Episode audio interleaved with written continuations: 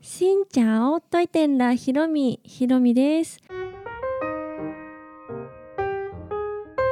月曜日になりました。皆さんおはようございます。あっという間にはい土日が終わってしまいました。なんか土日っていう休日で平日よりも早く時間が過ぎる気がするのは私だけでしょうか。まあ仕事柄そんな休日とかね平日とかってこう分けて考えはしないんですけどなんか土日って早いなっていう気がします。はい、また新たな1週間頑張っていきましょうということで今日はですね最近のベトナムのニュースとても大きなことが何個か起こったのでそれをまとめて言いたいと思っています。ちょっと暗めのニュースが多いかもしれませんが一応観光で行く人にも、まあ、関係ないことではあるけど関係なくはないっていう感じのことでもあるのでまず1つ目はですね首都のハノイの方でこの間大火事が起きました。どうやら日本のニュースでも放送されたぐらいすごい大きな火事なんですけどハノイの路地裏？細い狭い路地の中にあるミニアパートで火災が発生しました12日の夜に発生してなんとその亡くなった方が56人ちょっとアップデートされているか分かりませんが56人ぐらいの方が、はい、亡くなってしまい40人近くの方が負傷したというとても大きなニュースです。これだけ大きな犠牲者が出たっていうのはね、大ニュースだと思うんですけどなんでこんなに、ね、たくさんの方が犠牲になってしまったのかと言いますとまず細い路地って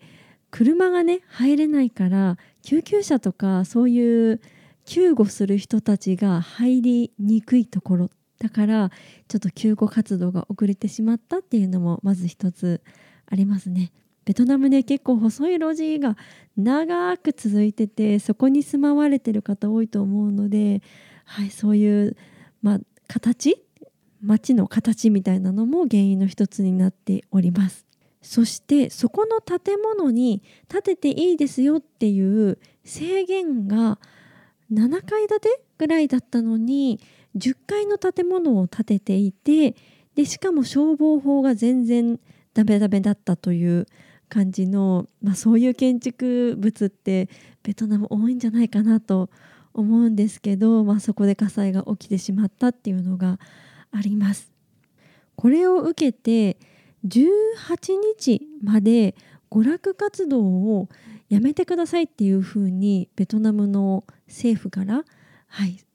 通達がありましてで何日かの何時間にみんな黙祷してくださいみたいなのもあったりして、はい、だから観光で行く方もね娯楽っていうのがどこまでの話なのか分かりませんがもしかしたらワイワイ飲むとかもそういうのに当てはまるのかなという気もするしクラブとかそういうところも閉まるのかなとかちょっとね現地にいないので分かりませんが最新の、ね、ニュースを知っておくとそういうのも対応できやすいかなと思ってまずご紹介しました。そして2つ目がですねまたこれも暗いニュースなんですけどホイアンっていう中部の都市で有名なバインミー屋さんがあります。バインミーフォンっていうお店。で私は行ったことがなくって。でもベトナム旅行に行った人とかはねホイアン行くと必ずと言っていいほど結構みんな食べてる、うん、インスタとか見てもベトナム旅行を初めて行くとかいう人が結構このバイミーフォンとかで食べていたりとかベトナム在住者の方でも本屋に行ったらやっぱりここが、ね、有名だよねって言って食べてる方がとても多いお店です。ここで食中毒が起きてしまいまして150人近くの方が、はい、食中毒になってしまいましたその中には日本人の方もねいらっしゃるみたいで多分ね観光で行っている方なのかなと思うんですがね有名だしみんな美味しいっていうし安いしっていうお店にせっかく行って食中毒っていうのはねちょっと辛いところがあると思うんですが結構皆さんまだ病院で治療とかね受けてるのかもしれません。はい、早くね良くなってほしいなと思います。どうやら検査を行ったら衛生管理の中で結構たくさん問題が見つかったっていうのみたいなので、まあ、ベトナムのねこう衛生の基準って日本と違いますしこの生ぬるい空気の中でなんで腐らないのかなって思うこと結構 あるんですよね。屋台でもその温度で管理してて大丈夫なんだっていうのが結構思うことがあるんですがでもみんな食べてるし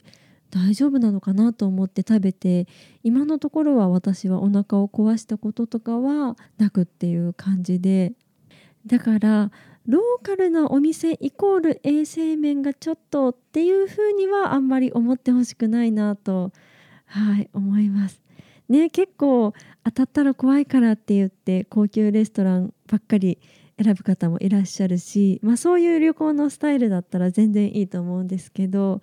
ね、できたらローカルなお店を1個でも2個でも試してほしいなって私は思うのでどっからどう見ても衛生面ダメでしょうっていうお店とかは、まあ、避けた方が、ね、いいかなとは思いますがあと自分のね体調が今あんまり良くないっていう時とかはやっぱり菌とかウイルスとか入りやすいかなと思うので自分の体調が万全であこれ美味しそう食べたいって思ったローカルなものがあったらはい皆さん挑戦してほしいなと思います。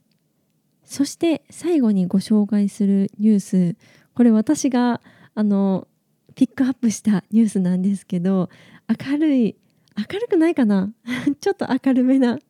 ニュースということでホーチミンで外国人の観光客の iPhone13 を盗んだ配達員を逮捕っていう、はい、ニュースがありました。